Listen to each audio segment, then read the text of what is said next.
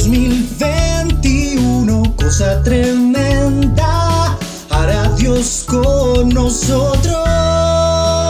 Iglesia Cristiana, Filadelfia, la Castaña. Amada Iglesia, Dios te bendiga grandemente. Continuamos con nuestro devocional que se titula La dureza del corazón de Faraón. Y hoy estudiaremos la manifestación del poder de Dios en la vida de Faraón. El Señor le dijo a Moisés en Éxodo 7, 2 al 3, Tú dirás todas las cosas que yo te mande, y Aarón tu hermano hablará a Faraón para hacer que deje ir de su tierra a los hijos de Israel. Y yo endureceré el corazón de Faraón y multiplicaré en la tierra de Egipto mis señales y mis maravillas. Lo que sucedería con el corazón de Faraón hacía parte del propósito de Dios para su pueblo. Era necesario que por medio de la dureza se manifestara su poder con señales y maravillas. Hoy quiero que miremos algunas de las razones por las cuales se presenta la dureza del corazón de Faraón. Primera, Dios es soberano. Faraón no conocía a Dios. Al contrario, los egipcios se caracterizaban por ser idólatras y tener muchos dioses. Que el Dios de los hebreos, sus esclavos, se levantara para retar el poder de cada uno de sus dioses era algo que no se podía aceptar. Vemos en la palabra que cuando Moisés y Aarón se presentan ante Faraón, éste les pide un milagro y ellos lo realizan con su vara como dice Éxodo 7, 10 al 3. Vinieron pues Moisés y Aarón a Faraón e hicieron como Jehová lo había mandado. Y echó Aarón su vara delante de Faraón y de sus siervos, y se hizo culebra. Entonces llamó también Faraón sabios y hechiceros, e hicieron también lo mismo los hechiceros de Egipto con sus encantamientos, pues echó cada uno su vara, las cuales se volvieron culebras, mas la vara de Aarón devoró las varas de ellos, y el corazón de Faraón se endureció y no los escuchó como Jehová lo había dicho. Los hechiceros de Egipto eran poderosos con sus encantamientos, pero el poder de Dios era mayor que el de ellos. Esto endureció el corazón de Faraón y no escuchó la voz de Dios.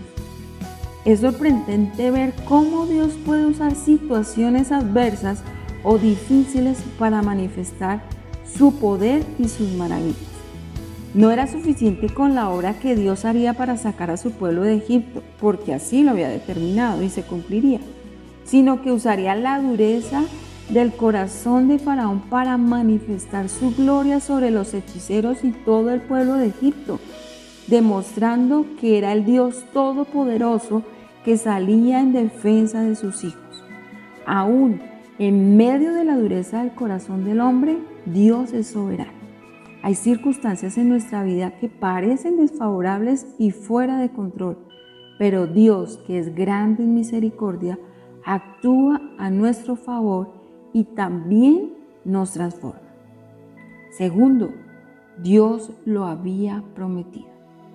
No era que Dios no amara a su pueblo al permitirle vivir bajo opresión en Egipto. Lo estudiamos hace algunos días. Dios estableció un tiempo en el que su pueblo permanecería en Egipto y así se cumplió. Ahora era el momento de su liberación y Dios cumpliría su propósito. Lo que es maravilloso es ver cómo Dios usó la vida de Faraón para su obra en medio de su pueblo. Su dureza fue usada para engrandecer su nombre. La palabra dice en Romanos 9, 17 y 18, porque la escritura dice a Faraón, para esto mismo te he levantado, para mostrar en ti mi poder y para que mi nombre sea anunciado por toda la tierra, de manera que de quien quiere tiene misericordia y al que quiere endurecer, endurece. En Isaías 66:5 dice, Oíd palabra de Jehová, vosotros los que tembláis a su palabra Vuestros hermanos que os aborrecen y os echan fuera por causa de mi nombre dijeron, Jehová sea glorificado, pero Él se mostrará para alegría vuestra y ellos serán confundidos. Dios actúa en diversas circunstancias a favor nuestro. Tercero, Dios quería impartir una enseñanza. Por medio de la dureza del corazón de Faraón, Dios estaba mostrando a los egipcios que era Dios y su poder era mayor al de sus hechiceros y encantadores. A los hebreos les estaba enseñando cuán grande y poderoso era el Dios en que habían creído.